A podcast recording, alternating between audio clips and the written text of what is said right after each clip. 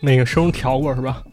没调，没调，没调就这样吧。嗯，各位听众朋友，大家好，欢迎收听最新一期的《马探长与池子》，我是马探长。我是池子。从开播课开始呢，就有很多朋友想跟我们，操，别别， 你能不能不这样？ 你这个 装正经怎么这样啊？啊？还是不还是太我会来开吧口哎呀啊对对对，对，欢迎收听最新一期节目啊！哎，今天我们要聊点什么呢？聊咱聊伊藤润二，伊藤润二。哎呦，这个伊藤润二，首先他是个漫画家，对，但他所属的这个门类呢非常有意思啊，恐怖漫画恐怖漫画。啊啊，对，为什么说他画恐怖漫画这么有名呢？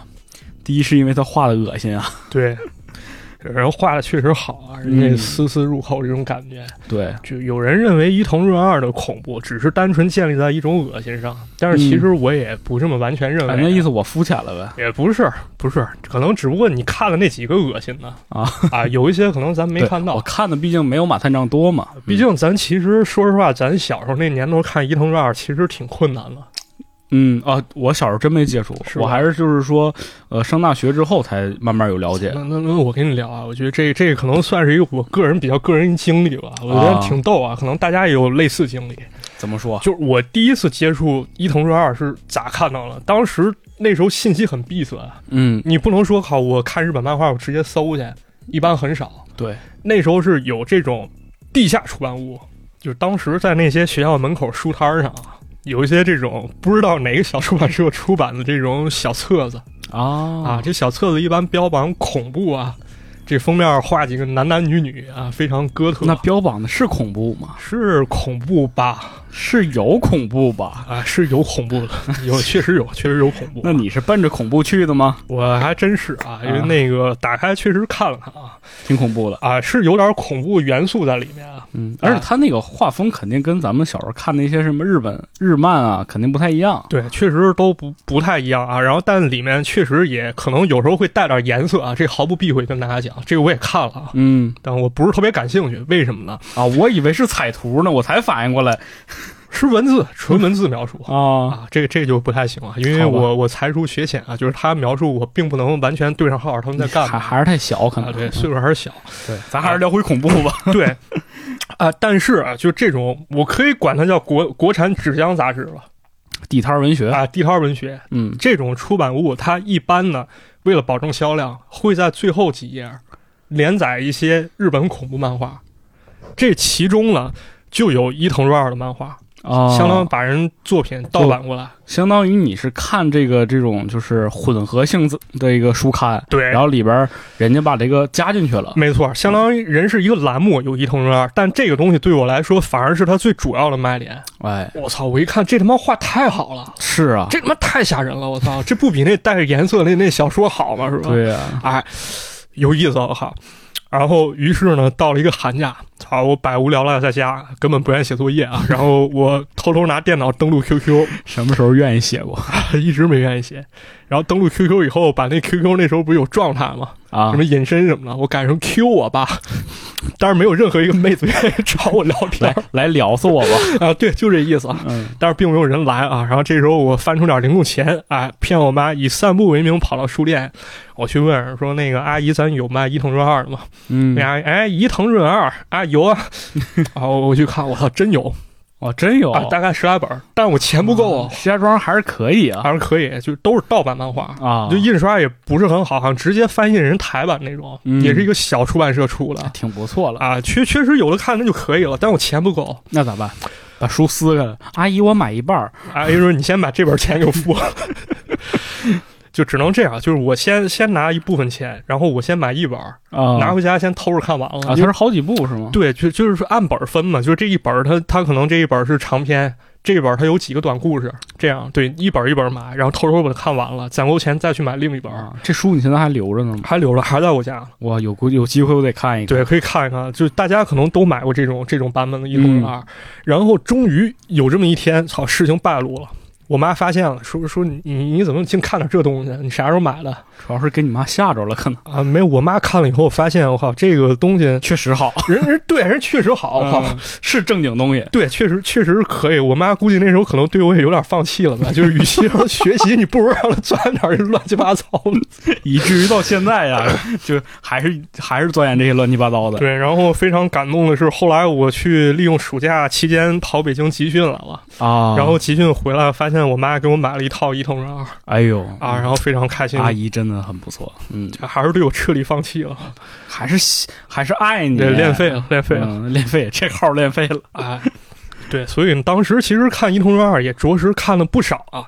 也也就是伊藤润二老师，其实在前几年可以说非常之火啊。哎，对，你看，像伊藤润二那时候，我记得办过一个展览哦啊，人带了国内几张是吗对原画，然后你可以体验，可以看 AR，哦，然后有一些场景。我靠，伊藤润二的 AR，啊！伊藤润二 AR 我去看了，那那得啥样啊？就是挺有意思。虽然当时那 AR 技术不足以说把它恐怖完全展示出来，嗯，但是你看那些熟悉场景，它在那儿动， 那那那在那儿蠕动明白了，明白啊，了。对，，大概就那感觉。啊嗯，对，当然将来如果要是有伊藤润二老师再办别的展，我还是特别想去看一看啊，很有意思啊，啊，所以说咱们这回主要聊伊藤润二老师作品呢，其实这话题并不好聊，嗯，因为伊藤润二老师作品实在太多了。而且它是这个通过漫画、通过画面这种形式展现。咱们毕竟是个音频节目，，没错，啊嗯而且再一方面就是题材方面，你要说咱聊咱怎么分类，嗯，怎么对吧分类？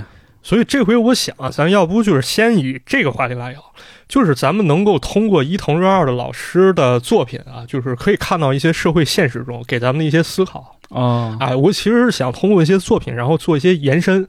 那么之后呢，如果要是这个作品大家愿意去听啊，愿意听咱们这么去解读，嗯咱们可以做更多节目啊。可以啊那你咱又们挖坑了，开始对对，那那咱就不废话了啊，咱先跟大家聊这么一个来吧，吓一唬我吧个。一一个作品啊，或者说一个类型啊，嗯就是伊藤润二老师的作品当中，很多有一个特别显著的作一个特点啊，他是说一种由于未知带来一种恐惧，但不是说咱们平时说的未知就是恐惧，嗯，而是说这东西你是未知的，它可能是生活中的一个怪事儿。你在晚上听到一个怪声，你害怕，但是又好奇，你想深究真相，但是你发现一切都搞清的时候，那就是你完蛋那天。而且挺像，就是同样这两年流行起来这个克苏鲁吧。有有那味儿，有那味儿啊，非常有那意思。那么咱们得结合作品跟大家来聊啊，那咱们就给大家讲这么一个鬼像的故事鬼像，啊，鬼像，这是一个一九九二年的作品，当时伊藤润二老师出道刚刚五年，啊，还很年轻啊。对，很年轻，咱可以感受一下这味儿啊，咱给大家讲讲这故事嗯啊，就是在日本啊，因为这日本地皮比较紧俏啊。啊，啊，人有的学校其实是不提供宿舍的，就不住宿。对。那么很多你外出求学的孩子，那您得想办法自己去租房。嗯，啊，是自己解决问题。一般的人呢，可能会首选像这种公寓啊、啊，公寓去住，毕竟它是统一规格嘛，这可对能各方面有保障。但是呢，在这篇《鬼像》里，咱主角叫石田，这个小男生找了这么一间民宿。这个民宿呢，由母女两个人经营，相当于石田得跟这对母女一块儿住啊，啊，可以理解为一个合租关系。明白了，哎就住人家一间房子。没错，而且他租的这一间房子，嗯一开始是这母女当中的女儿在住，啊，据说呢，这家其实之前是有一个父亲的，那那肯多多新鲜呀，都有孩子了，但重点是后来这父亲莫名其妙就没了，那是怎么回事呢？这就不得而知了啊。反正就是说杳无音讯。啊，为了补贴补贴家用呢，于是未这知的屋子元素已经开始出现了。对，那这屋子就租出来了，补贴家用嘛，是对吧？石田这小子呢，他收拾好行李就搬进来了，搬进来了。啊，一看这小屋，哎，确实不赖那啊，肯毕定竟女孩子住过地方嘛，干净、干净明亮，是还一小窗户啊，啊，采光可以。还挺好的，看净环境。而且母女两个人对这石田确实也挺客气的，特别是那个女儿啊，刚十四岁，这么一个如花似玉的这么一年纪大柱，咱还是往恐怖了走啊。啊，她对石田还特别贴心啊，嗯这这是是真的啊，这是漫画是中是确实是有是体现啊。但是呢，这房间的白天都很正常，嗯，不过一到晚上就感觉非常之不对头，怎么说呢？因为在半夜山更的时候，你好像总感觉有帮操蛋孩子在周围追逐打闹，以至于这声音能把你吵醒。那可能就是这楼下这谁家孩子不注意吧。哎，对啊，但是这石田呢，他就想说谁家孩子在这儿干干这这些操蛋缺德大事儿半呢夜也不睡觉，就是，啊而且家长也不管管。他就打开他这个房间的窗户往外看，这窗这个窗户正对着是一个街道，发现这街道上根本没人。嗯哎，这个时候呢，他顺着窗户往左边看，发现就是他这个窗户左边平行这个位置哦，是一堵墙，啊，你能明白这感觉吗？明白了啊，明白是了一堵墙，嗯这个墙很高，而且上面有铁丝网，这个墙的后面可能还是有一定空间的，嗯，哎，可能修了堵墙把它堵了起来，相当于这个空间呢，就在他窗户左边的后面，其实可以理解为房间墙左边墙壁的正左边。嗯，啊，这关系是这样，我不明白知道我说没说清啊，大概这样。石田就开始觉着，说这墙后面会不会藏着一些小孩儿，他们在那儿玩呢？是啊，但是看不清情况啊，也就没继续深究，毕竟这个角度你没法说，我靠，我把石脖子伸贼长是吧？他说，哎，再嗯有看点一伊藤润二那啊感觉。嗯对对对，这肯定不行啊。对，哎，到第二天啊，这个家里小姑娘过来了，帮这石田主动开始收拾屋子，啊，行啊，然后看见这石田看见啊，这个窗户左手边那墙啊，嗯，它有一个空的书柜。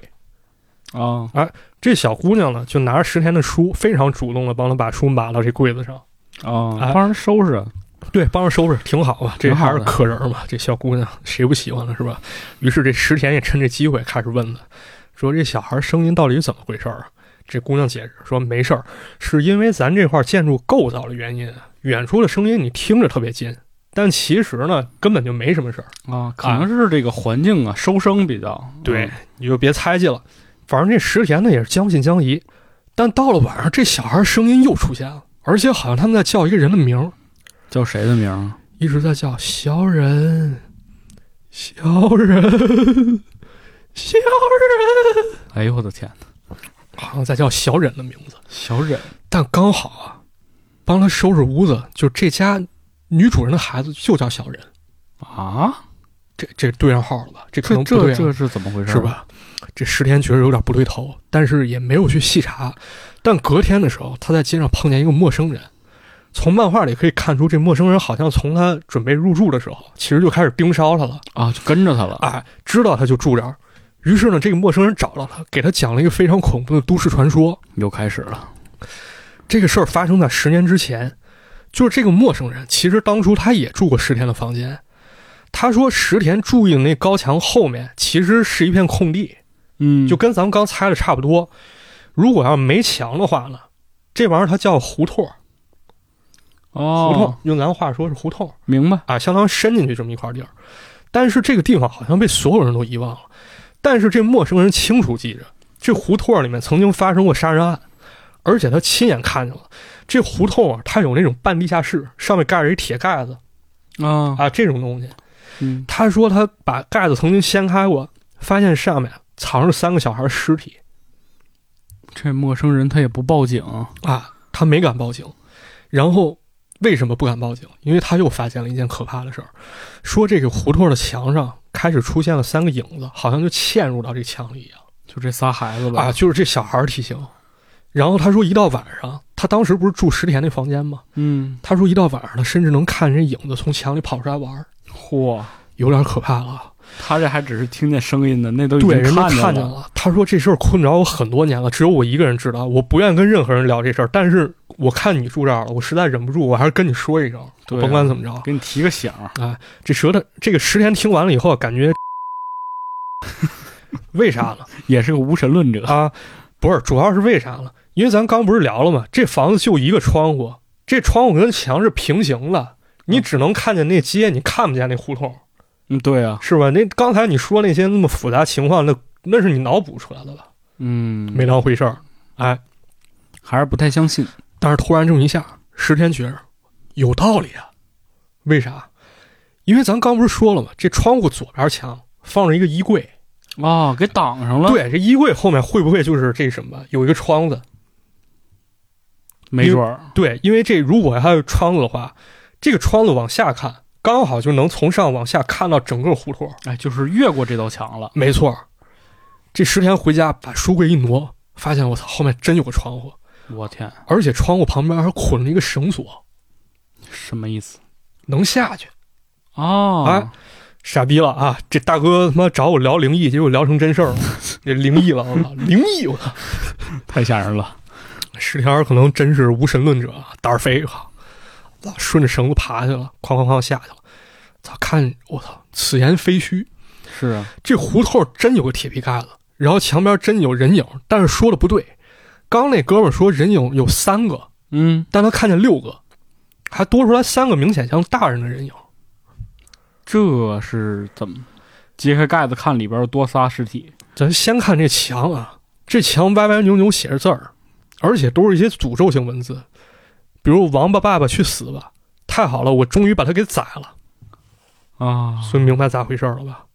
家里那姑娘其实不正常，你啊想想为什么她一开始这么主动帮石田去收拾屋子，往那书柜上码码书，赶紧把这窗户挡起来。对，给，他藏起来，而且这以前是他的房间，那是那说明他会不会是一个杀人魔啊？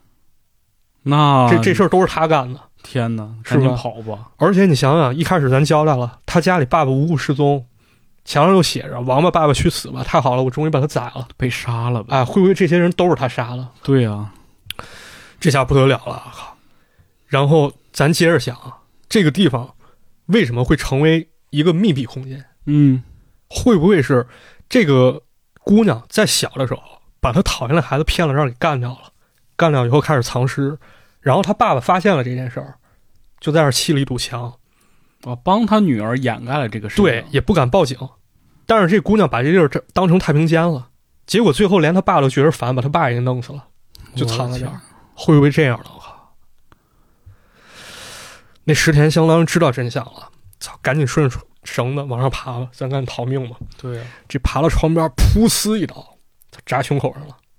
这女孩儿，女孩出现了，操我果然就是咱刚才一切推理都是对的，凶手就是这姑娘，她还特别得意，就爬到这胡同里了，然后跟那儿嘲讽，说那什么，操，你们不是牛逼吗？哎，把你们都弄死了，哎，死了吧，哎，让你查是吧，弄死你！啊 天哪！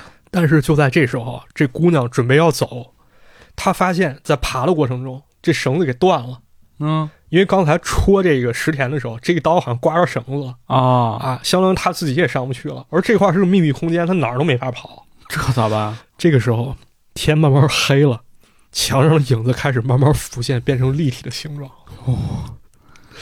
有意思啊，嗯，有意思。这其实挺有这特点的，就是主角了解到了事情真相之后呢，那么他也就万劫不复了。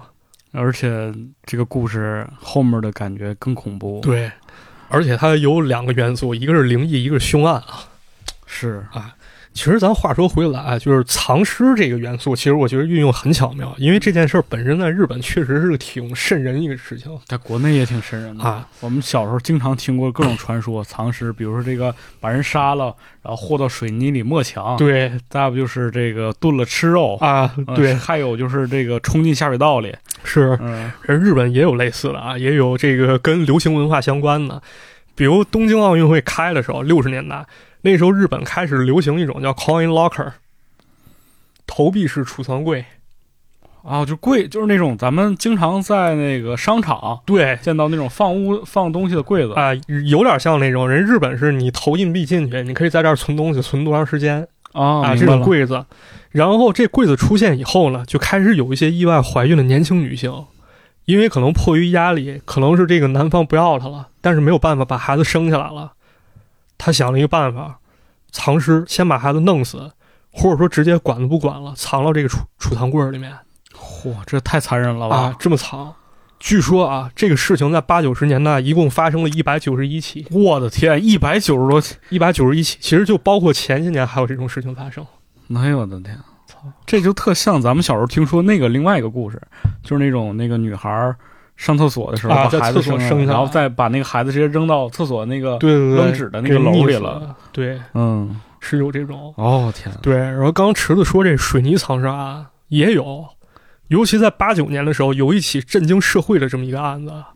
当时是有一个女高中生，她被一帮坏小子盯上了，然后这坏坏小子把她软禁起来，各种折磨人家，哦天哪，不管是身体上折磨还是身心灵上折磨，最后给人弄死了。弄死以后呢，这帮坏小子、这帮混蛋啊，找了个汽油桶，把尸体藏里面，灌上水泥，抛尸海边儿。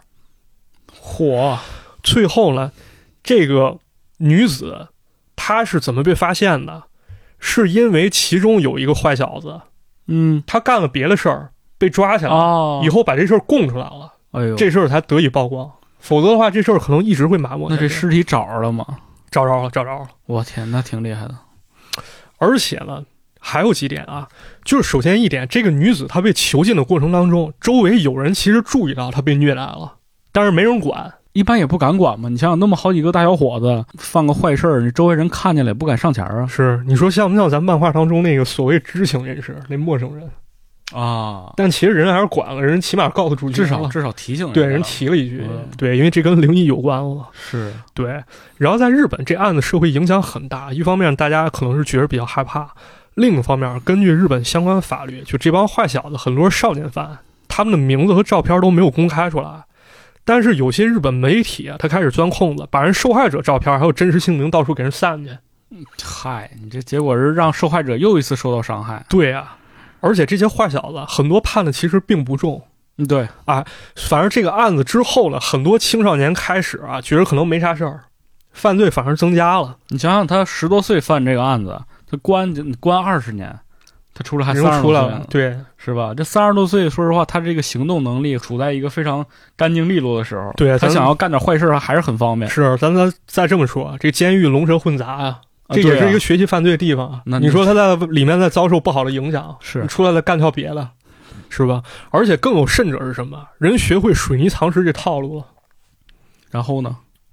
模仿啊，啊，学会就了以前本来我想杀这个人嘛，我不知道藏哪儿，啊，结果你给我提供了这么好的一个学方法，啊会了吧？ 对，简便操作，那多多操蛋是吧？确实，啊，这就是很多这个国家对于这种刑侦式案件的故事啊，非常严格要求、非常严把控的这个关系。对就他怕人去学习。是有一些具体细节，咱就不能太过于详细去交代。是的是的啊，对。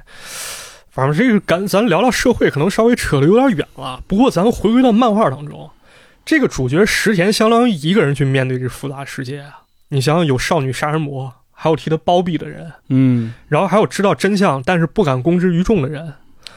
但是当你去面对这一些，你去知道真相，自己也跟着完蛋。但是呢，凶手的裁决，最后是凭借什么？凭借那些冤魂，而不是警方对超自然力量。啊！想想看，其实这是不是特别恐怖对，啊？我觉得它还是有一定社会现实在里面的嗯，啊。聊完这个，咱再跟大家聊聊比较悬的吧。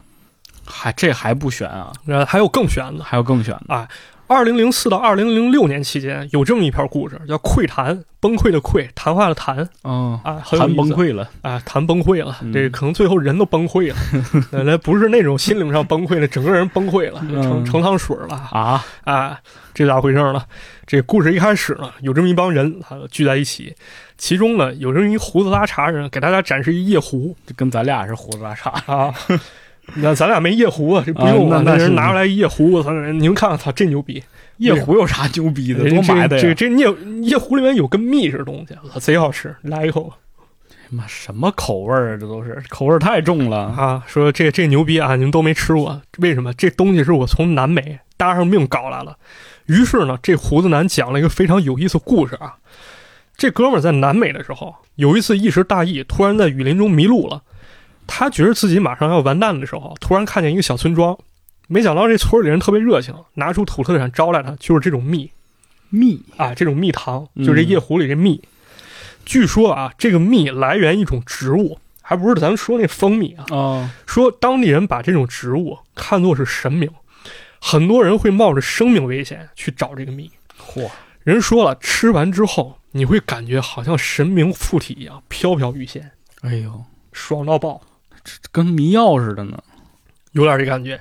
但是啊，有这么一个要求，这蜜只能在不被发现的时候吃。就这么一句话，具体怎么理解没有交代。不被发现的时候，不被发现，那是不是偷摸吃啊？对，不能跟别人分享，是吧？是不是我藏茅房里吃 啊？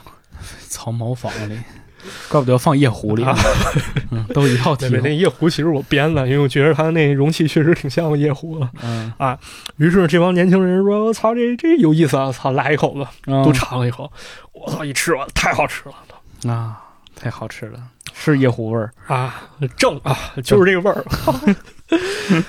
但是这个胡子男啊，特别吝啬啊，他他让大家都尝完一口啊，尝着就得了啊尝我着这得了，还自己走吃呢走走走走滚滚滚滚滚滚出去，给人都轰走了。但是啊，这蜜好像有神力，但凡吃过以后啊，从此朝思暮想。更重要一点是什么？你再吃任何东西都不会觉得好吃了。啊，哎于是呢，这些年轻人他们又聚在一起啊，就是说咱去胡子男那儿，咱再找他讨点蜜吃吧。结果发现，操，家里没人了。嗯，但是在墙上，操，有一片非常恶心的污染物，怎么形容啊？特别像那种吐在地上那些呕吐物，就跟披萨似的哎呀，这这糊墙上了，啊。但是吧，这些这个这个呕吐物里面，好像又有人的骨骼和皮。啊那就是人呢，对啊，就是感觉好像一人趴墙上就拍扁了就。啊，对，来一压机，哎呦我的天，就这种感觉。那这咋回事啊？不知道啊，但是谁关心这个？都等着吃蜜了。都找蜜呗。啊，把这夜壶找出来，然后大家把蜜给瓜分了。但是呢，怪事儿接踵而至，分到蜜的人啊，好多人都莫名其妙就变成刚才说这种肉饼了，啊都变这成这样呕吐物了。对，最后呢，这个手里有蜜的只剩下一个人了，他手里蜜马上就要吃光了。哎，他看着只有周围身边一个人都死了，他觉得这会不会跟这蜜有关？毕竟咱不是说了吗？这蜜只有在不被发现的情况下才能吃。对，啊。就在这个时候呢，这个人无意当中发现了一个地图，这地图呢标注的是南美洲的一个部落。哎，不就是这刚才这胡子男去的那儿吗？哎，对啊，我蜜也快吃完了，那我是不是能去那儿？我顺便讨点蜜吃？对，找找源头。哎，我再问问这吃蜜我该到底怎么吃？我是躺着吃，是趴着吃，是被窝里吃？对，被窝里吃， 对啊因为被人嘛。对啊，这哥们儿就跑了，去南美洲了。按照地图方位走啊，他看见了一棵大树，而且是巨大那种大树参天大树，啊，就可能比咱们看的那榕树已经够大了哈，哦就可能比那还大。我天，就跟大楼似的。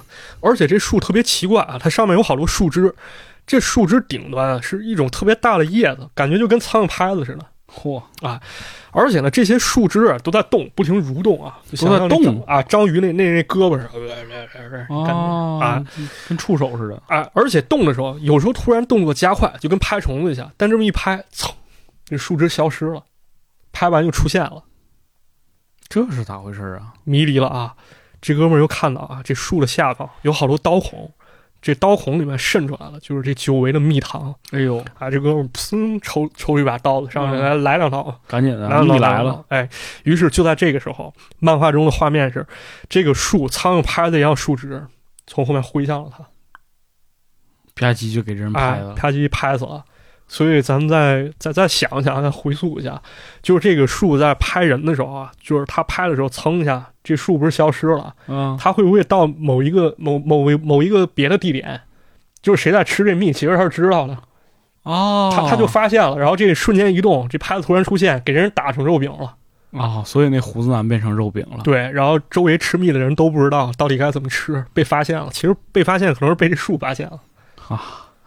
怎么背着树吃啊？ 真的是太奇怪了。这谁知道了？对，反正这么看好像稍微有点荒诞，好像有点不可名状，对啊，解释不清，没有逻辑啊。但是咱这么聊，咱可能就就就能聊得通了啊。嗯，为什么？因为咱刚才不是说这玩意儿这蜜糖有点像迷药嘛，对啊，啊，对吧？这日本在历史发展过程中啊，也确实经历过这么一个阶段，比如这个名字一个不能说的名字啊，那 ice 啊哦，ice ，ice，啊，ice ice 这玩意儿在日本战时的时候在用，叫突击定啊，打仗的时候来点儿，明白了，哎，是不是、嗯咱之前不也讲过那个啊？《手冢治虫》的那个漫画？对对对，，咱聊过这个当时聊这个这帮这个敢死队啊，啊，自杀相当于是对，他怎么让这个人能够是吧进入一种疯癫状态哎啊，？你来点儿这个不就完来事点儿了这吗？个？嗯哎，，而且更可怕的是什么？一九四一年的时候，人日本上出现示范品了。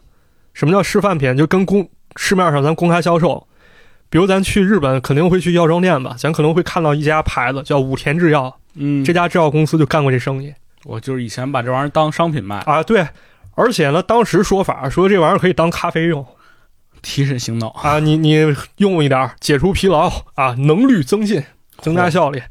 战后呢，日本需要重建，那么人们普遍压力可能比较大啊，这药房里就开始卖，就管这玩意儿叫觉醒剂，嗯啊，其实也是赚个你你你一吃觉醒了，我操原力觉醒 啊，当时啊，这个出租车司机、跑车的用，夜班工人用，文艺界的写不出来也来啊点儿，嗯，学生考试前复习也累也用。有人说这东西确实能提高效率啊，但别忘了这东西说不好听，其实就是透支，对啊，就跟借高利贷一样，还不是说你今天借明天还就行，也一般都是还不上。还不上总总有要还的一天。很快呢，日本社会就出现了问题啊，因为这东西价格挺低，据说啊，当时价格低到什么地步，相当于一杯烧酒的价格。嚯哎啊买瓶饮料喝，对啊，所以你想想，价格一旦下去，那毒害人肯定越来越多。对，社会上暴力事件，还有说这个用这个东西感染的事情很多。嗯，于是呢，不得已，日本一九五一年的时候，赶紧制定了一个叫《觉醒剂取缔法》，对这些药品进行了限制。但是局面还没有太好的改观。对，因为大家伙儿已经养成习惯了嘛。啊终于在一九五四年的时候，爆发了一个痴汉事件痴汉事件啊，是地铁上吗？不是，是在学校里。啊，当时有一个二十岁年轻人啊，他叫坂本修吉。这哥们儿搞完之后有点忘乎所以了，据说当时把一个七岁小女孩儿给人奸杀了嚯，啊！这事儿在日本影响很大，这太恶劣了。也就是在这五四年之后呢，这 drug 问题啊才慢慢减少。但是据说在日本，当时沾过的人啊已经达到两百万了，还有二十万人因为这个入院了。哇，这这影响面太大了。啊，所以说这漫画当中是不是有隐喻啊？我不是特别清楚，但是抽离故事细节，咱留下这个窥探这主干，啊嗯，是不是有点相似啊？挺像的。你对吧想想，让你偷偷摸摸的吃是吧？对吃完之后还上瘾。啊，你吃完之后总总会受到这个诅咒，或者是被这个大树叶拍死。没错，嗯这其实也有点咱刚才聊那感觉。你面对未知，你知道事情真相了，你发现自己已经陷得太深了，嗯，完蛋了，是，是吧？有点这味儿啊。嗯对，所以说还是有一定现实意义的啊。那接着再给大家讲一个啊，这个伊藤润二作品当中啊，还会出现一种类型作品，什么东西？就是所谓的荒村怪谈。绝望小镇。啊，有这感觉，这个现在恐怖电影当中也经常用这个设定嘛，对，这好看。其中有一个简单给大家讲一个，我特别喜欢，叫《无尽的迷路》。无尽的迷路。哎，有俩女生啊进入深山，其中有个女孩儿，她其实有心理问题，她害怕别人目光怕别人瞅他。啊，你你一瞅我完蛋了。哎，这种好像挺多的，自卑啊，或者很多人就是有说有有有心理上有心理问问题题的就人这样，对对哦对，有段时间我也这样，我我就浑身不自在了。那我多看看你，好看吗？一般。 啊，那别看了，接着讲吧。啊，这两个人去深山里面，人不是去玩儿去了吗？偶然间发现这地儿有一个秘密教派，邪教不知道，据他们所说是一个新兴宗教，但是没那些日本所谓新兴宗教的没内涵。啊他们一直在这儿修行哦啊，有内涵还啊有内涵。这俩女生就加入他们修行，在这过程中呢，他们认识一男孩儿。这男孩儿说啊，其实我是偷偷潜入这教派的，我为了寻找我哥，因为我哥失踪了，我找出他日记，日记上说他就加入这教派，然后这这人就没了。哦，很快啊，这帮人发现，就这几个人发现，这教派其实经常会进行一种仪式。这个教派修了一个极大的迷宫，有一排教徒排着队走进这迷宫，然后挨个靠墙站着，慢慢就在这站着，就慢慢死，然后直到变成僵尸就就在那儿干站着，干站着。也就是说，这个迷宫啊，你走进去的时候，你发现两边儿站满了僵尸，我的妈呀我！操，很恐怖啊。然后这几个人也混进去了，为了找这哥哥，哥哥确实找着了，但是害怕那目光那女生当场崩溃了，因为她发现所有干尸都在看着他们，我天，就这样一个画面，大家可以去看感受一下。当时上海搞伊藤润二展览的时候，我去看了，就这我们我场们场面是复原出来的，我们就用这个当这期封面了，大啊家可以感受一下。对，真给我吓坏了哈。我天！对，类似故事还有很多，啊比如说不是，但是我说一句，就是说，你看，别看我这个事情，你有没有这种感受？比如说，你去一个展览或者什么，你看画，啊画的那个眼睛啊，是不是一直在看着你对，包括那明星海报还是啊？对啊，我们小时候，我小时候就是我家里就是爱吃鱼嘛，对东北这个就是做鱼有那种小鱼儿，啊一袋子小鱼儿，啊，那个鱼死后那个眼睛不就是那种瞪着对吗？对对对，死鱼眼了然后我小时候有一次，我就走到那个水池边儿，我就发现那个所有的死鱼眼睛都在看着你，就那一瞬间我是特别害怕的。啊。嗯操，是这这是挺恐怖的，是这个感觉吧啊、对，这这是一感官恐怖。嗯，那这回呢，咱再给大家聊一个吧，很很有意思啊。呃，一九九七年一作品叫《白沙村血谈》，白沙村，一听就是跟村儿有关对，的还是这荒村嘛？啊。但这血谈怎么讲呢？咱接着分解是啊。哪个雪呀、还能哪个雪下雪的雪吗？那不可能啊，那就不是一乘二了。血谈，啊，血谈啊，嗯血谈，血谈啊！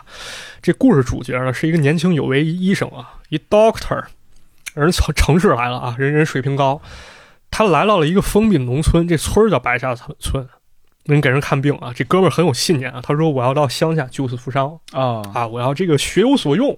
对那吧是但是这个白沙村实在太落后了，就是他这儿连电线杆子都没有，这电线连直接电都没通，不是通了，但没电线杆子，直接电线顺树上，你见过这个吗？哇，这真没见过，啊这有是吧点太落后了。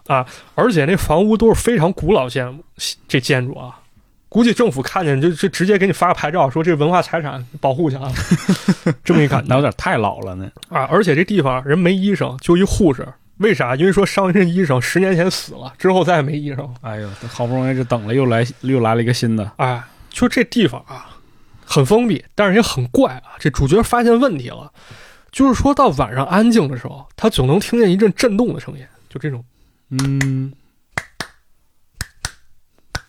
这是震动声吗？这是震动他声，听见的是什么声？就是他自己有心点里没数吗？有有点心跳那感觉。哦啊，心跳那感觉，想到哪里去了嘛？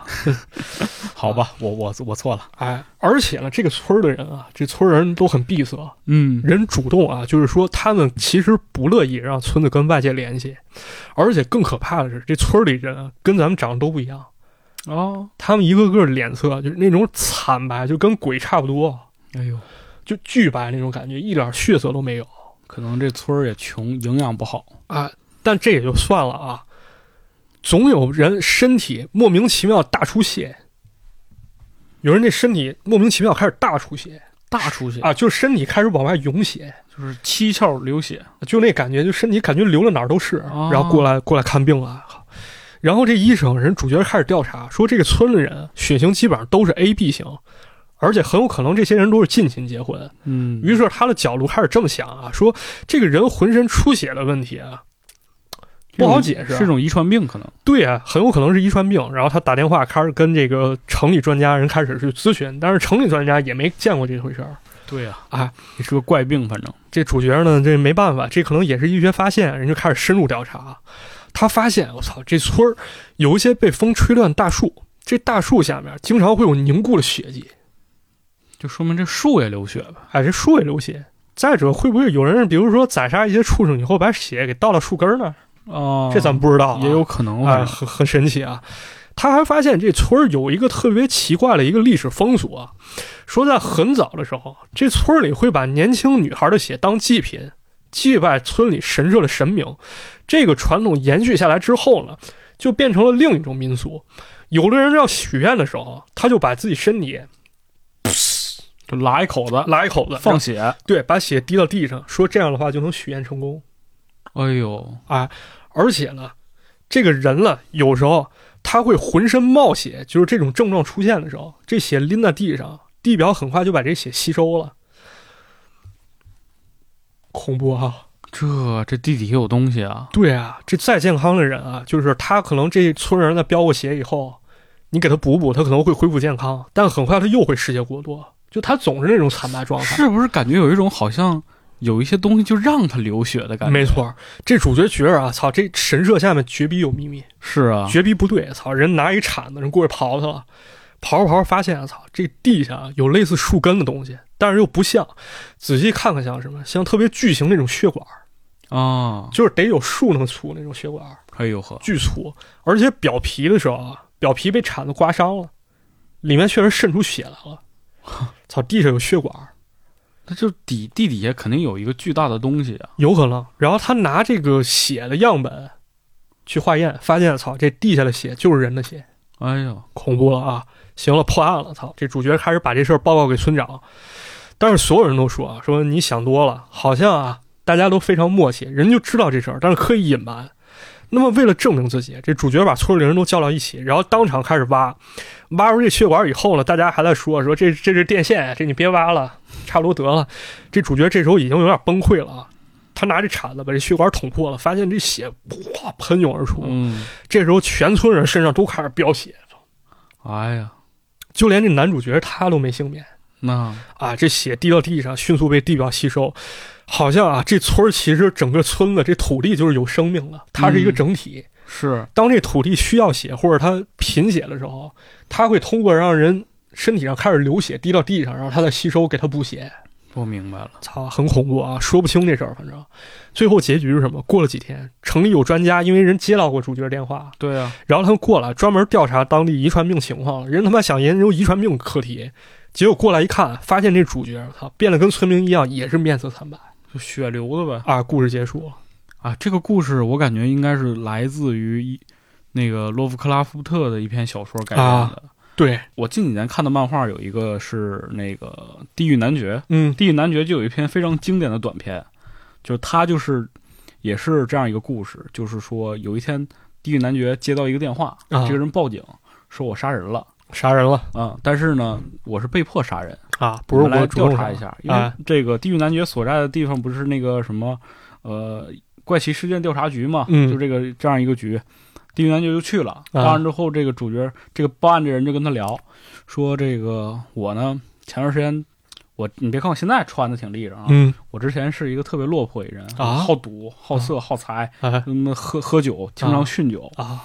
然后有一天就有一个人找到我了，就给了我一部分钱，他好事说儿你呀、这钱给你，你去还债。然后呢，我给了你一张机买机买车票的钱，你到一个地方去，去那个房子里住。这个人就拿着这份钱把债全还了，然后就带着这张车票就到那个房子去住了。这个好事儿，呃，他发现他这一过程之后呢，他整个身体就变得特别的好，嗯然后呢，这个酗酒的状况也消失了，啊，特别有意思。也他戒就色成功了，啊哎，，对，然后来到这个房子里住，嗯他打开这个房子之后呢，发现这个房子特别的老，里边挂了各种各样奇怪的画，啊上面其实就有一特别大的一幅人像，哎，这个人像其实就是这个房子的主人。啊然后呢，他就开始，他就觉得这个房子他就在住嘛，嗯，每天也是能听到这个心心跳的声音，我操咣当咣当心跳的声音，他觉得特别的恐怖。啊但是他冥冥之中他好像感觉到了什么，他感觉到了我要做什么事儿。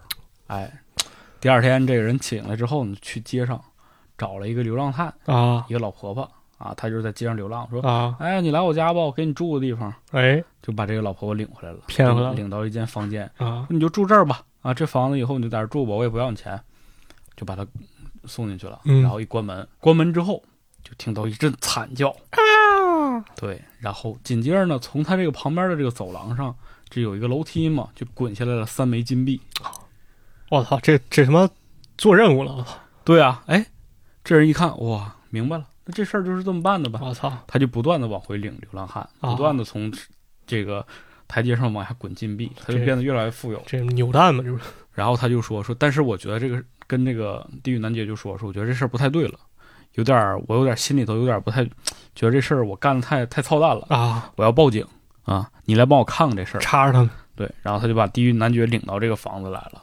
哎，说就这房子啊，你看一下，就这个屋子就这样，跟我当时来的时候一模一样，什么都没变。啊嗯，然后那地狱地狱男爵说：“那那你把人都领哪屋去了？就就那个前面那个，你去啊看看去吧。你你进去吧对，然后地狱男爵就进去了。啊，地狱男爵说：“是这屋吗是？”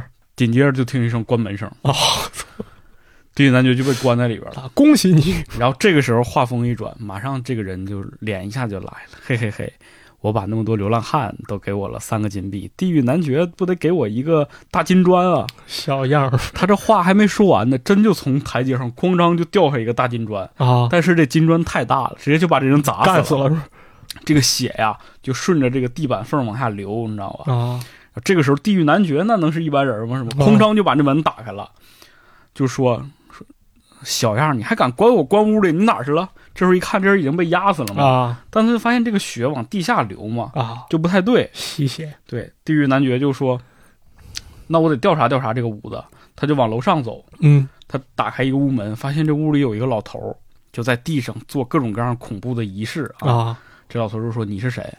我说你爹操对，然后这个地狱男爵说：“你这你在这儿做什么？就是就是什么恐怖的仪式呢作奸犯科？”这老头一看这是地狱男爵呀，你就说：“你快滚，呃离开我的屋子啊！！”地狱男爵就是你让我走我就走啊，是吧？嗯那咱俩得掰扯掰扯，对哐哐给人一顿揍。啊这老头赶紧求饶说：“你快走吧，我我打不我过 你，你快走吧。”地狱男爵也说了：“说那不行，这房子有问题。”他就也是把这个地板砰砰一刨开，啊画面当中显示就是地下有一个特别大的心脏啊一直在那儿跳动，跟跟这儿吸了是吧？对，也是在那儿吸血。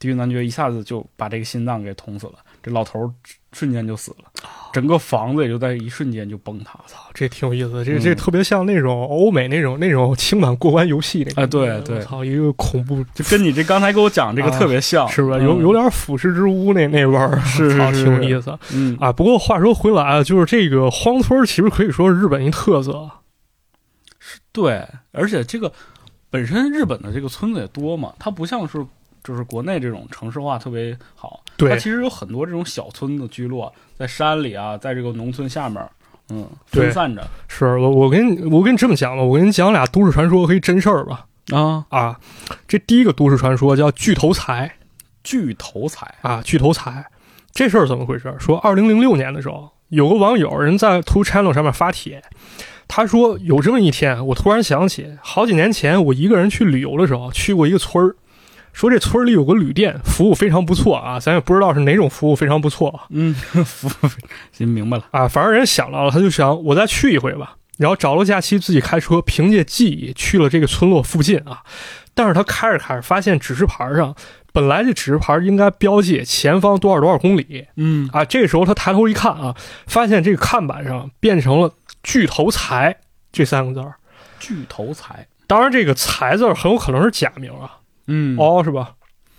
对对，可能是哦这这个文字啊，这哥们就儿是跟那个什么一样嘛，跟跟彩彩写字是写法一一样嘛哎，嗯对，这哥们儿觉出来不对了，但还是开车进了村儿啊。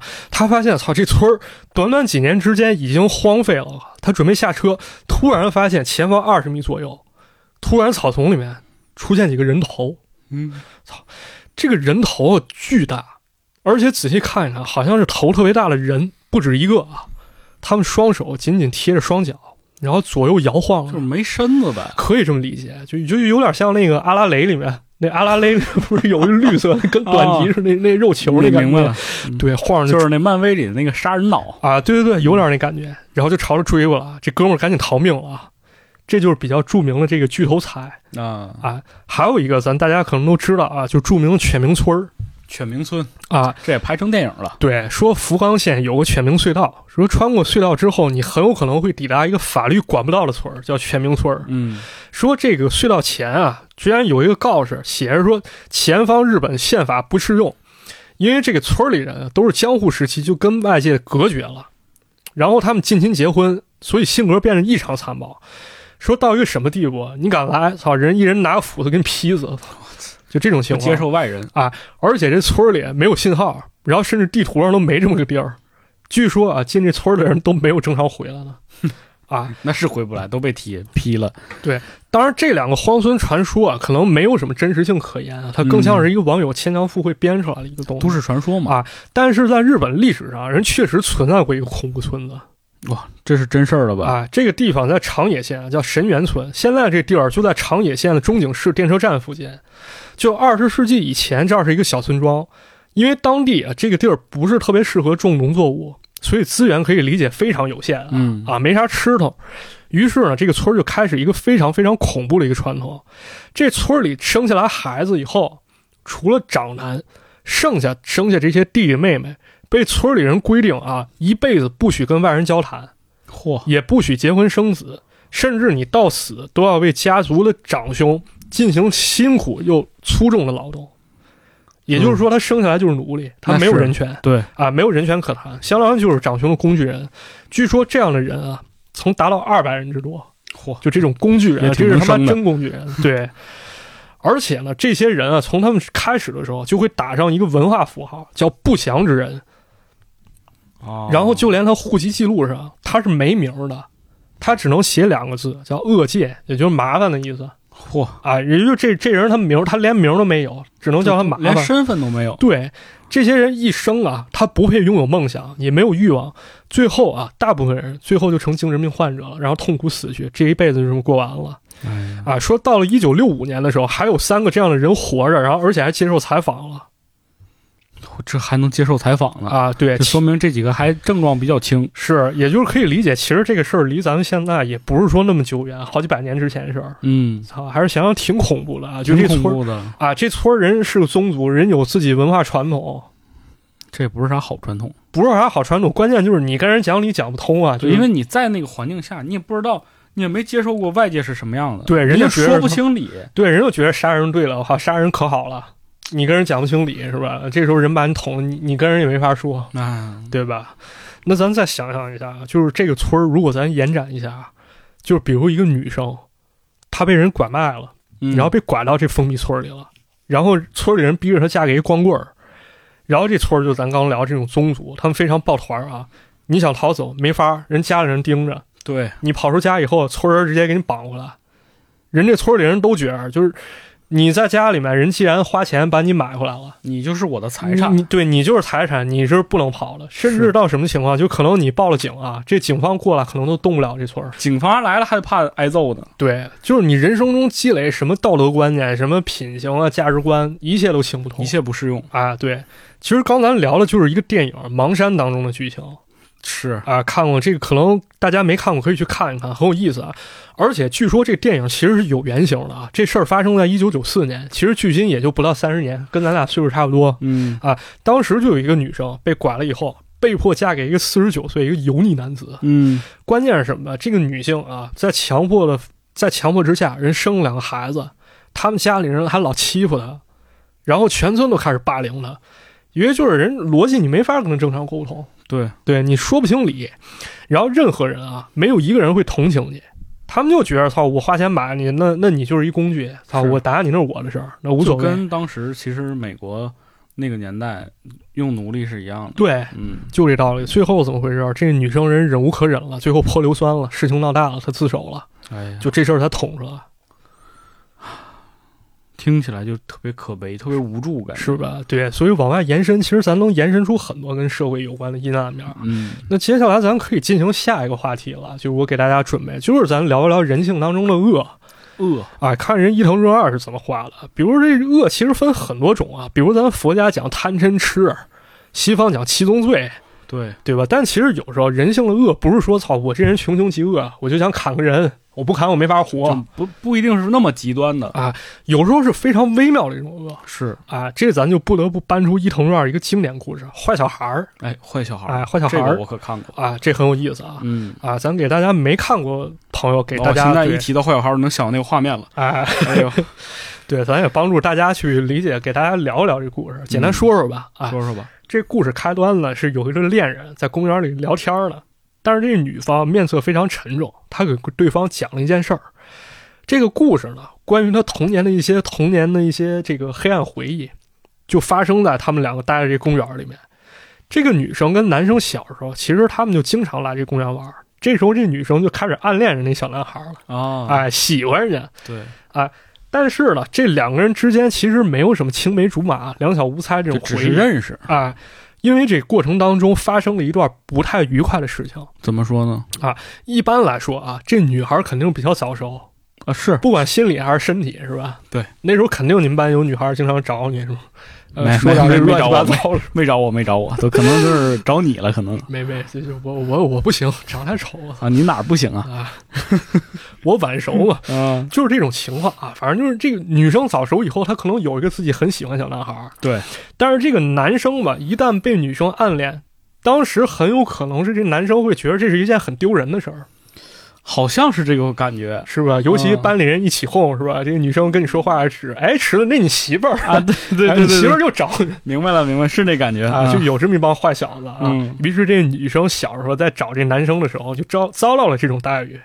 这个，你忘了你当时就是有一期你讲哆啦 A 梦的时候，嗯，大雄不也啊经历过和和吗？丽莎，对，对吧？是这样啊。那个就是小夫和那谁胖虎对他俩对说：“哎呀，你这你们俩怎么怎么回事的？”他紧忙就去跟人家撇清关系，对把人家东西都砸烂了。啊，没错嗯没错，是这种。咱小时候可能都有这种经历啊。对，哎，恰巧多听听我们以前节目，谢谢。啊，谢谢谢谢，求你了啊，大家听听我啊，咱接着说啊，就在这时候啊，这女生可能感觉有点失落啊，我爱的人他却不爱我，妈妈妈 啊， 好吧，啊，就这个时候突然来了一阿姨，这阿姨带着一小朋友，这小朋友的名字啊叫阿直，是个小男孩儿，阿直哎，长得可乖了啊，嗯哎，挺帅，理个小盖儿头。啊啊这个阿直呢，他们可能是刚搬到附近，刚开始出来玩儿，当时他也没什么朋友，于是呢，这个妈妈呢，他的妈妈可能有别的事要做，于是给了这个小女孩儿一块巧克力，说你带我孩子玩一玩吧，啊，帮看会儿孩子差不多就这意思，俩人一块玩啊。那么一来二去呢，这个阿直这小男孩儿对比他大一点儿这个姐姐，就这女孩儿产生了依赖，啊，总缠着人家，明白了，哎，姐姐姐姐，哎，带我玩儿嗯 啊，差不多就这种感觉怎么总让你学的这么猥琐？ 啊，是可能我人家不很单没纯有我其实我还是一个很正派的人啊，啊，是但是对于女生来说其实还好啊，因为她能拿到阿直妈妈零食。那是啊，不过这也出现一问题，为啥她没法搞这项了？毕竟得拉扯个孩子嘛。是啊身边带一拖油瓶，嗯对老缠着她玩儿，对，出门管我叫姐姐，别叫妈妈。是吧？ 你说这咋咋勾搭小男生去？那对， 啊，慢慢这女孩开始烦了。就在这时候，她产生了一个邪恶的念头，她突然对这阿直耳朵喊了一嗓子，给人吓一跳。本来她觉着啊，这搞了一下，这牛皮糖就甩掉了啊，就是不想帮他看了。啊，你欺负一下她跑了，她不愿跟你玩了，这不就是完事儿了吗？嗯，结果这阿直还是非常粘这女孩，她变本加厉啊这个老 M 了，啊， 操是。但这女孩也是开始变本加厉啊，整人手段越来越高明，操，好像产生了一种快感啊，比如逼这个阿直喝这沟渠里那种脏水，啊，给人脑袋摁里面，逼人喝这水我是有点恶心了。这个啊。还有就比如玩打仗游戏啊，说是打人，其实就是他单方面拿木棍抽人家虐待啊，就虐待。然后最后还非常可恨啊，就逼人阿直从这个滑梯上面，你给我跳下来啊，啊！幸亏这阿直妈妈及时赶到啊。然后这女孩非常机智，骗人说：“阿姨不好，阿直要从这儿跳下来，啊我怎么劝她都不行。”反应还挺快 啊。啊，是。好了，这第二天那阿直就再也没来过公园儿。但这时候了，这女生发现这男孩儿不粘她了，反而她开始心虚，她去哦主动找这阿直，怎么说她得逼问人家说你到底有没有把事情告诉你妈啊？你告诉你告诉你妈呀？啊？这阿直说我没有。这女孩儿想了一阴招啊，那那日本不是有那卷子吗？写着四个字儿“内有恶犬”。哼，哎，这个女孩拿一球，把这球揉一下扔那恶犬旁边，说：“那恶犬你看见没？那个是恶魔，你知道吧？它能裁定人的善良还是不善良。你要是说谎的话呢，你就完了；你要没说谎呢，就没事儿。好，现在你过去把那球捡回来我靠，吓唬孩子嘛。啊！”然后这阿直在逼迫下还是去了嗯，啊，可想而知受了很深那很肯定重啊伤啊。没过多久，这一家就搬走了。那么咱还得回归到这公园这对恋人谈话，这女生毕竟长大了，那是也追到她喜欢那男生了那对，啊。这男生一头雾水，啊说你跟我说这干啥？这女生说啊，其实事情也瞒不住了，前段时间这阿直又出现了，而且长得比你还帅。操什么情况？然后这阿直还跟我说啊，说我当时觉得你很调皮，啊简直特别可爱，我真的没有觉得你有什么恶意。嗯啊这女孩这时候心理负担就放下了，感觉一切都释怀了。嗯啊，我说小时候我那么欺负你，结果你还喜欢我，对，那么聊到这儿，这女生开始跟她现在的男朋友摊牌了。恭喜你，傻逼，你被绿了，傻逼。 我跟阿直好上了，傻逼好嘛？啊！这男孩满脸问号啊。然后这女孩跟阿直结婚了，婚后还生了一个男孩。但紧接着啊，这阿直没有任何征兆，失踪了，操，玩失踪，下落不明，跑了，哎，我跑扔了。下这母女跑了。对，过了四年以后，他儿子长大了。这女生拉扯孩子，生活压力很大，但是这孩子总是缠着她，啊让妈妈，陪她玩儿。这女生觉得很烦，突然有这么一瞬间啊，这女孩觉得这不就是小时候那阿直哎，吗？对呀、长得简直一模一样啊！这什么仇恨啊，还有童年这些事儿，突然泛上心头。然后他跟孩子说了好多关于他爸爸恶毒的话，啊，然后还说了一句非常可怕的话，说我好像真的很喜欢欺负阿直呢，我现在就很想欺负他。哎呦我的天！这儿子特别害怕，然后不停在哭，不知道妈妈到底发生了什么。对啊，然后紧接着最后画面说，这女孩出现，说咱们现在去公园玩吧。画面上就是池留下阴影这画面啊。嗯，啊，这女孩梳妆打扮，换上小时候衣服，然后梳着小时候那双马尾，但是脸异常狰狞，对，然后把她儿子拉出门去了。这是一同二，确实一部评价很高的作品。这里面没没有鬼，没有也鬼，没有，灵异嗯，啊，就是一个极端故事，揭甚露至都没有凶杀。对啊，就是通过这样故事揭露人性中的恶啊，这种微妙的关系是啊。有一些平台上有有人确实就是把这故事解释成 S M，说这阿直从小是一个受虐狂，然后他去引诱这女生欺负他，然后从中获得快感。对，但是我觉得其实可能有点牵强吧。但是当然，咱看完这故事可能会想起一些事情啊，就是人性中的恶啊，一旦没有被阻止，那么他或者找到了一些存在的合理性。就会不断的变大，或哎者是变得更加的变本加厉。没错，比较像啥？像咱看这《芳华》，这里面不是是有一何小平吗？是啊，总受人欺负，可能他也没做错什么，本身就是可能身上有点味儿，或者说性格有点轴，然后好了，这个时候他好巧不巧做了这么一件事儿，偷舍友军装拍照去。哼，好了，那那这就赶上了，你就赶上了。你这辈子就这样。对，本来大家就是觉得你不太顺眼，那么你干了这一事儿，我们欺负你，那我们这师出有名啊，嗯，对吧？这帮人开始欺负了，反正感觉挺莫名其妙了啊。还有一些事儿，比如像那个这个电影当中有一个著名的奶罩霸凌奶罩霸凌。啊，嗯你记住吗？就是他们发现那个女生穿的一个胸罩，啊嗯，里面藏着海绵明白。啊，就本来这事儿是可大可小的，就非得上升到一个道德层面问题，嗯就揪人家虚伪。啊，是不是虚伪啊？这让我想起来，其实学校霸凌好像也差不多啊，就是被欺负那孩子好像他本身没做错啥，可能就是脑子有点愣或者不太会说话对，啊。他可能只是情商不太够。对，嗯，就是但凡这孩子表现出性格软弱了啊，或者说这个开始去做一些不太好事情啊，嗯，大家就开始欺负他。那如果这孩子突然反抗了，那好了，大家又有合理性了，说我欺负他，因为这小子嘴欠，对，我欺负他，因为他开不起玩笑，那玩不起啊。当然，咱们说这个霸凌其实跟这开玩笑是有界限的非常啊。比，如咱咱解释一下，像咱们之前节目里提到这扒裤子这梗啊，哎，对我就们以前也录过这个，就是小时候蔫儿坏啊嗯对，这确实也存在这开玩笑。这什么叫开玩笑？就比如说池子跟我开玩笑，把我裤子给我扒了，我觉得挺好玩。第二天我把池子裤子扒了，我们觉得都都觉得挺有意思。啊。就是我们自己能够接受这种开玩笑。对，而且这开玩笑是双向的， 对，我觉得这是开玩笑。但如果要是说我不乐意，那池子天天纠结一帮人，没事就扒我，对，我觉得这就是霸凌了，对 吧？有点过分，有点过分，对，不光霸凌，这变态 色魔就是变态，你知道吗对吧？啊， 然后咱们说这霸凌，久而久之，真的可能会变成一种群体性行为这个是很正常的，就是很普遍的一种现象嘛。啊。我们小时候其实也都应该能经历过，就我们班里如果有一个，就不能说人家烦人，可能真就是像我说情商比较低的一个孩子，不爱跟大家交流，而周围的人因为他做的某些事情让人反感，就是大家伙会形成一个小圈子，对啊指指点点啊，啊，就是我只要有一个人欺负他，大家伙儿就都开始欺负他。对，就就这玩意儿成霸凌成为一种文化了，是，就是对，而且他是这样，就比如说我欺负他了，然后更多人欺负他了。如果其中有一个人本来没对他没有什么反感，但是他在这个社交范围内嘛，对我要是不欺负他，是不是我也证明我不正常啊？对，这不就是那什么？这不就是那个 整那个那《逃学威龙》里面那啊黄小龟说：“哎，老大，你长得比我还 所以接下来就会欺负你。” 对对对对对，啊，是这样，这其实是很可怕的事儿，因为人性中的恶有时候这玩意儿好像是有瘾啊。而且是形成一种就是浪潮式的，对就是你会不自主的加入其中。对，嗯，所以说为什么就是咱们人可能需要去克制一些心里的这些不好的东对西啊对对，啊。不过说实话啊，就是很多人成年之后啊，还是会出现这种情况。嗯，小时候可以说你不懂事儿，心智发育不健全啊，但是职场当中这霸凌存在了，哎，存在，是吧？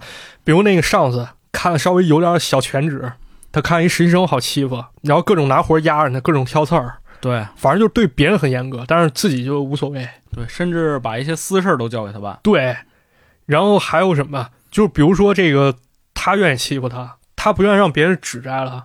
嗯就就是说这个上司欺负人，他跑到这群里面，他拉别人一块儿欺负他。哎对，就是要把这个欺负变得合理化，对，嗯公开羞辱站队，就这种事儿很常见。很常见。对，但是一旦你觉着让他觉着你好欺负，他可能一直蹬鼻子上脸，是的，对吧？而且这个事情有一个，就是有一个非常可怕的地方，就在于我们每个人，就是我们虽然一直标榜自己道德啊、品行啊都很好，对但是你有的时候会不自主的就会被带入到其中了。，对对你可能你已经欺负了，但你没有意识到，对嗯，这是对最可怕的地方。对，我觉得这是很可怕的。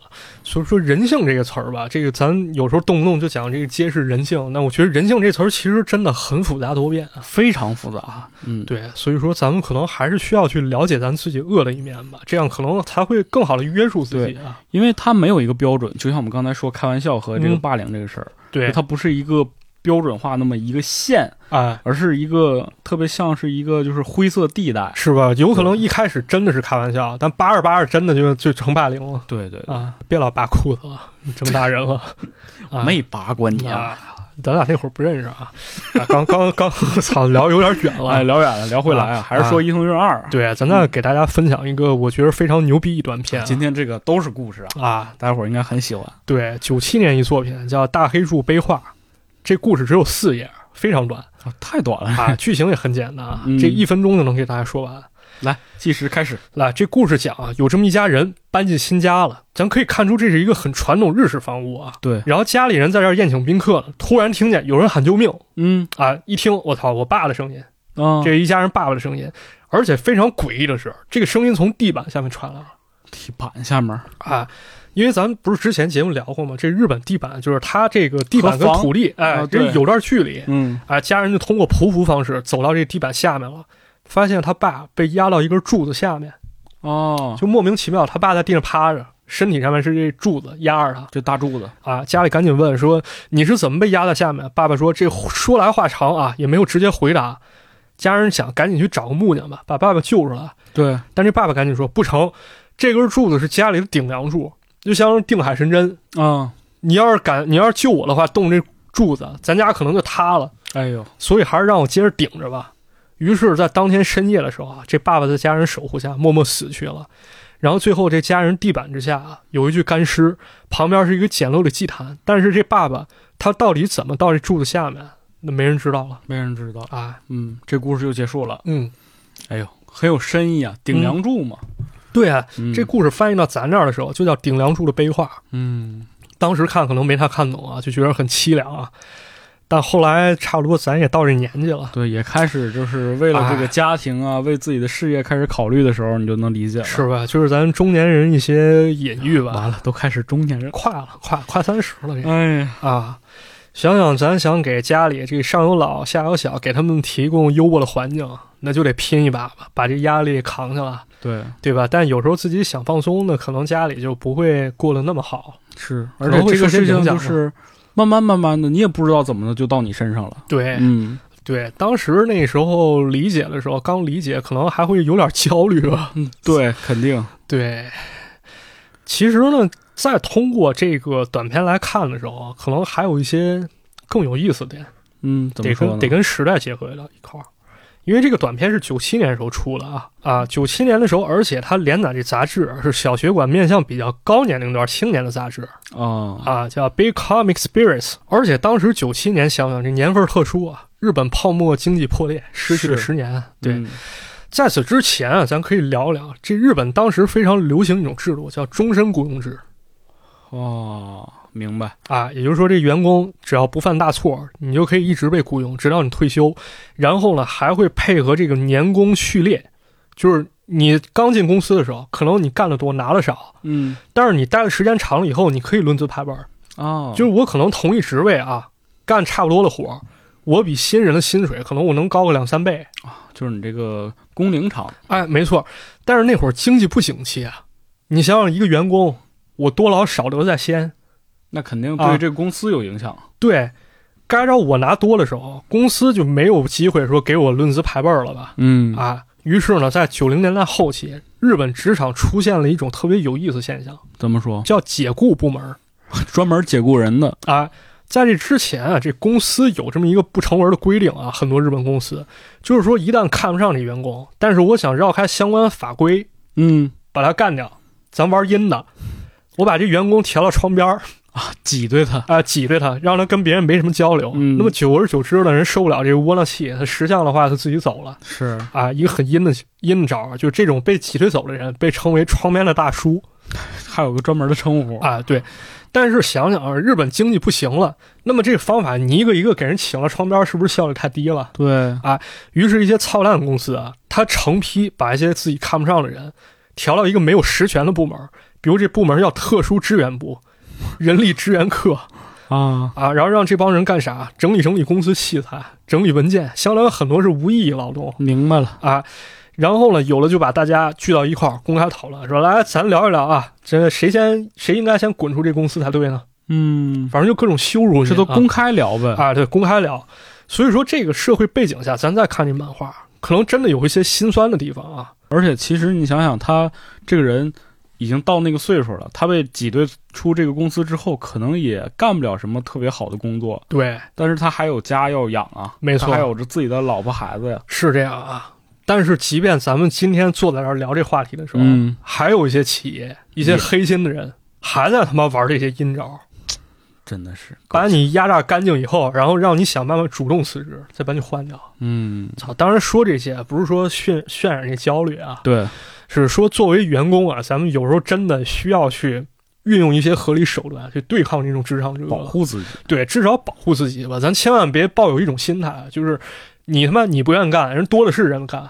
而且不要对公司过分的信任，对，因为你要还是要有自己的价值在嘛。没错，你要真的没有价值，那确确实实公司对于你来讲也没有价值了。是吧？嗯对，我就挺烦有一种人说，那个你不愿意干，想干的人多了去了，对，你到底为谁说话？是不是？咱员工的权益应该咱自己保护才对，他也想明白。是吧？是是这么个理儿啊。这这话题不能细聊啊，这细聊太扫兴了 对，啊。但确实是一种一种恐惧、一种焦虑的存在吧。确实是，嗯尤其结合当时那环境啊，嗯操！感觉今天咱聊伊藤润二， 本来我真的想跟大家聊点比 比较恐怖的话题，啊挺恐怖的。你想啊想这些事儿，这发生如果发生在你身上，，对，可能更灵异啊，但是可能聊着聊着又聊到社会上了。嗯，啊，对，挺吓人的。反正咱也发现伊藤润二很多作品啊，他之所以牛逼，之所以恐怖，因为他乍一看可能确实是一些空想啊，匪夷所思的空想，但仔细琢磨啊，就这些恐惧，其实咱在身边都能找到对，都是在现实当中有原型的，啊，而且这些就是很有可能就会在你身上发生。没错，嗯，所以说这种特别容易联想到自己身上的这种故事啊，就让人有的时候就会特别的不适，甚至是焦虑。对，嗯那么咱们这节目其实挺多去挖掘一些流行文化啊。对，咱最后这点时间也跟大家聊一聊伊藤润二老师这个人吧，嗯啊，因为这一部分确实网上讨论可能也不是那么多啊。对啊，关于伊藤润二呢，我觉得有这么一个关键词啊叫一脉相承，这跟他一个偶像有关啊。这个人是日本非常著名的恐怖漫画家，叫梅图一雄梅图一雄，啊。哎，我们以前也讲过他的故事。咱对讲过，嗯，确实讲过一个。对，啊，这梅图一雄的岁数其实比伊藤润二大很多啊，他是一九三六年生人，比伊藤润二大二十七岁，也就是大那说么多呢，啊，伊藤润二还没出生的时候，人人其实他们已经开始玩漫画了而且已经是小有成就了。啊。对，这个伊藤润二呢，他生长的地方啊，不是一个特别大的城市，是一个小地方。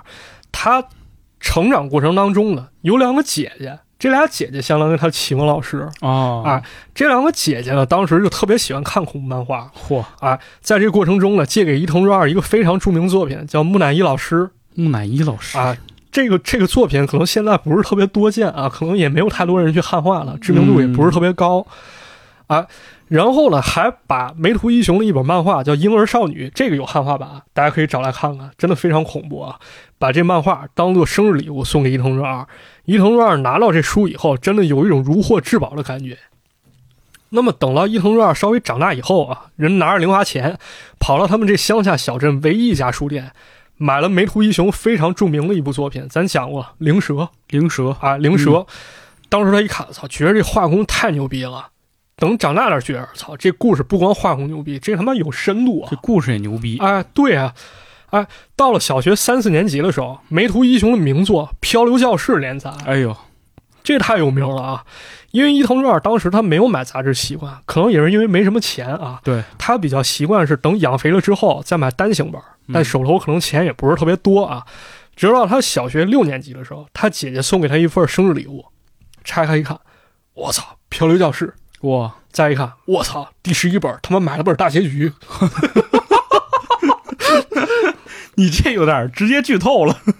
他解释说：“你凑合看吧，咱住乡下是吧？我能给你买到这本不错前面可以自行脑 补，啊。”对，所以伊藤院看这漫画是从后往前看的。哇操，塞，看也挺倒叙对，而且看完以后他还觉得挺好的，还画了一个搞笑风格同人续作啊。啊。那时候才华已经展现出来了是的，啊。中学的时候，伊藤院又听说，操，梅图一雄又有新动作，人家哇作品《猫木小僧》人拍成动画了，这偶像确实是厉害啊。对，牛逼吧？在东京十二频道播啊，傻逼了，操，我家收不 到这还是穷啊，对，等他真正全面去看《梅图一雄》的时候，可能已经高中的时候啊。但是咱嗯 想想，他这段经历是不是挺像当时信息不太完备的时候啊？咱们挺像 咱们自己的。对弯门盗洞看伊藤润二嗯作品，有的时候你可能通过一些劣质玩具啊，你会看到一些动画的经典 IP 形象，但是你只是只言片语，你就知道这是这么个人儿。对后来你到高中或者上大学之后，你有自己的这个经济实力了，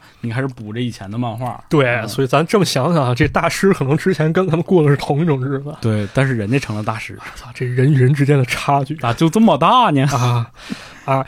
之后呢，这伊藤润二人开始考学啊，人这个学牙科了， 嗯呃，上了一个专门学校，然后当上齿模技工了，齿模技工就是磨那个做做齿模。哦，啊，人人牛逼，一技之长啊那挺厉害的。啊！到了而八且牙医很挣钱啊，是嗯，啊，到了八六年的时候啊，这时候伊藤润二二十三岁，哎，他给这个《朝日新闻》的月刊《Halloween》这个杂志投了一份稿，为什么呢？原因很有可能是这杂志设立了一个奖，以梅图一雄的名字命名，叫哎呦梅图赏。偶像的力量。哎，我也喝口水。太费嗓子了，就快结束了啊，嗯马上了。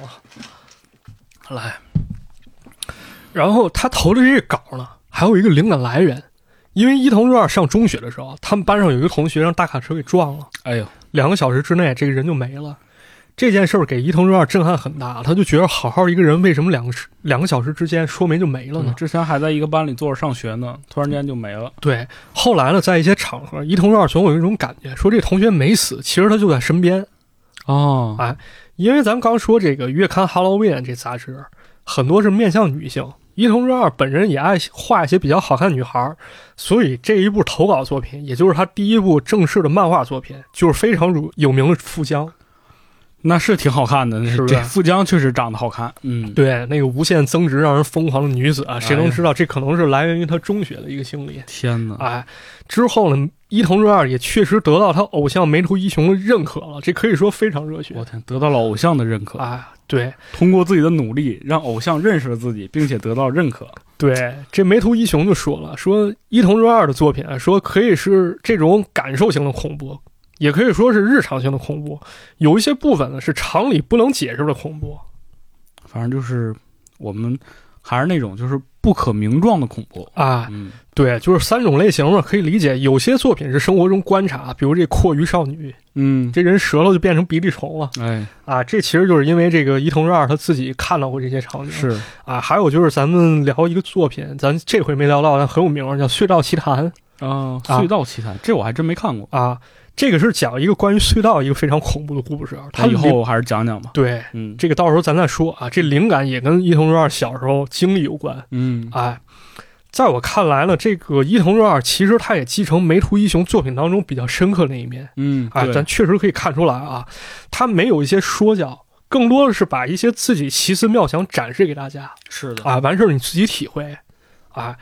当然了，关于伊藤润二老师作品，咱还有很多值得去挖掘的。非常多。啊比如这个感官上的恐怖是啊，还有池子说了，就是跟洛夫克拉夫特这种这种关系感官上，我记得我看过一个叫《漩涡》的，啊，漩涡。人嗯确实伊藤润二也说了，说他看洛夫克拉夫特嗯啊，人确实看了的嗯啊，还有一些比如难以解释一些神秘现象啊，包括他的偶像梅图一雄一些作品，真的很值得做成节目给大家拿来去看啊非常值得，啊，所以又他妈的开始挖坑了是吧？全是坑啊，啊，就慢慢填吧慢慢填吧，啊希望我们节目能一直做下去啊，行，那就这样吧啊啊啊，其看漫画实去了操看漫画啊的看漫画其实今天我们讲这么多漫画，我觉得大家伙儿听我们讲完这个故事啊，回头也可以去再找回这些原版的漫画去看一看，肯定因为肯定它的这个画风和这个结合我们这个故事是另外一种感受。，对，你看是你的感受，我讲的是讲了我的感受，我不想去剥夺您的感受，所以您还是自己看看最好啊。虽然我们形容了这些画面，但是我觉得还是那个具象的，人家画出来的那个画面更恐怖一点。，对，嗯，啊大伙儿还是有机会去看一看这些漫画吧。行，对，嗯那关于伊藤润二的故事，我们以后再继续给大家分享。嗯这期节目就先到这里了。嗯，嗯，非常感谢大家收听，欢迎大家在这个各种评论区给我们留言，谈一谈大家伙儿自己看这个伊藤润二漫画的感受，哎对吧？哪些桥段把你吓到了啊？对，对，然后我们也可以搜集一下大家伙儿的这些评论，有句话我们分享一下。哎，没错，嗯交流一下， 对，哎，嗯，那我们这期节目就先到这里了。对我们这档节目呢，会在各大音频平台上线，哎非常希望大家能够帮我们在一些可以打分儿的频道，比如说 Podcast 啊或者喜马拉雅，帮我们点评一下或者打一个分儿，哎，给这个节目留个言。嗯，这一点小小的动作呢，对我们有很大的帮助。没错，嗯，在这里先谢谢大家了。感谢，那这期节目就先到这里了，就到这里，拜拜，拜拜我们下期见。下期再见。